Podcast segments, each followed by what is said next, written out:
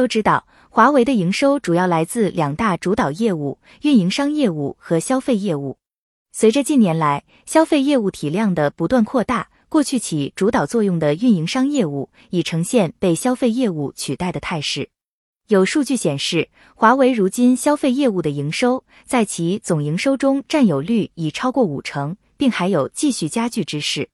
而支撑着华为整个消费业务的，当属近年来发展最为迅速的手机业务。据悉，二零一九年华为手机的销售量高达二点四亿台，已成功跨过苹果，成为了世界第二大手机制造商，并且二零二零年第一季度，华为还是世界上销售最多五 G 手机的生产商。更让人振奋的是，凭借着五 G 带来的高速增长，数据显示，二零二零年第二季度。华为手机的世界销量首度超过三星，登顶世界第一手机制造商。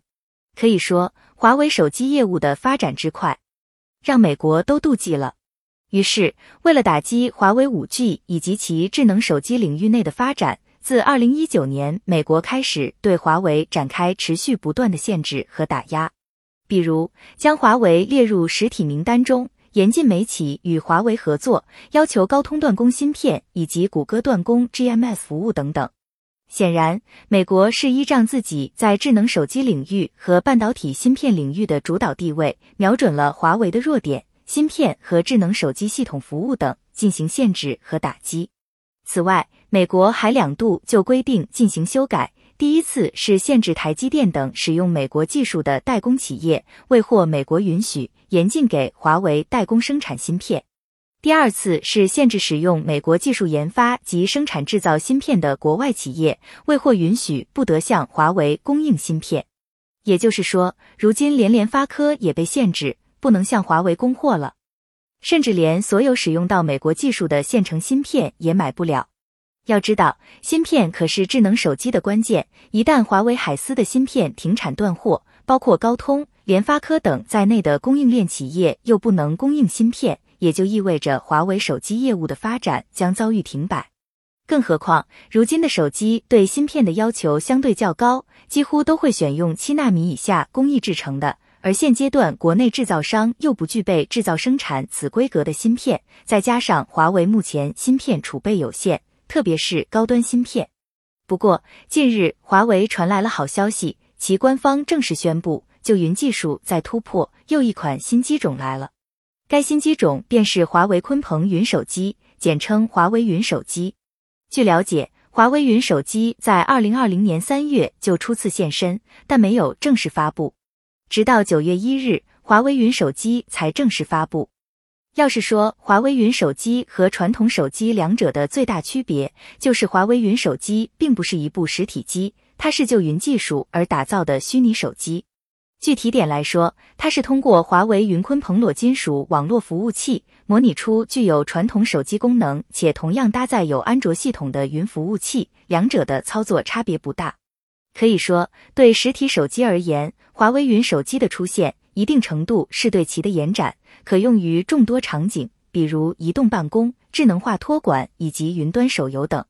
而且，尽管华为云手机并没有实体，但相比传统手机模拟器方案，其利用华为云端的计算能力，可以将运行性能提升百分之八十，并且一旦其无缝连接云计算的服务，大型网络游戏等的运作将变得轻松自如。毕竟，云端计算早已变成未来的发展趋势，各大互联网巨头都在争相发展云端计算。微软、亚马逊等都通过云计算，甚至曾一度变成全球市值最大的科技有限公司。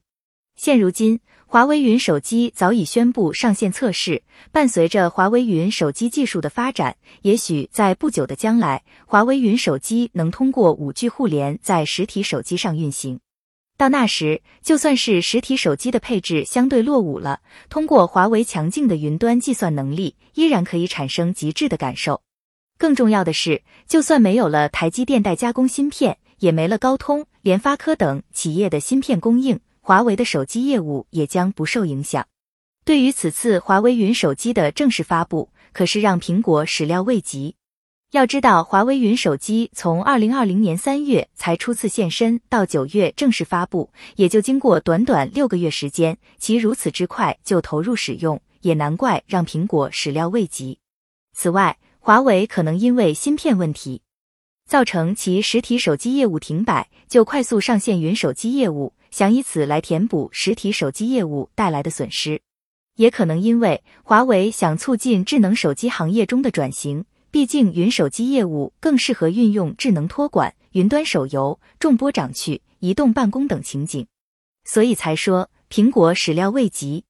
毕竟，苹果如今早已不可以再引领智能手机领域，在五 G 手机上是华为领跑主导，全世界智能手机行业都向着五 G 双模式的发展。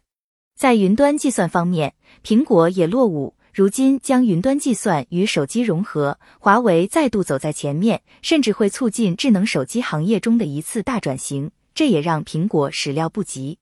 最后，对于此事，大家又如何看？觉得云手机市场前景怎样？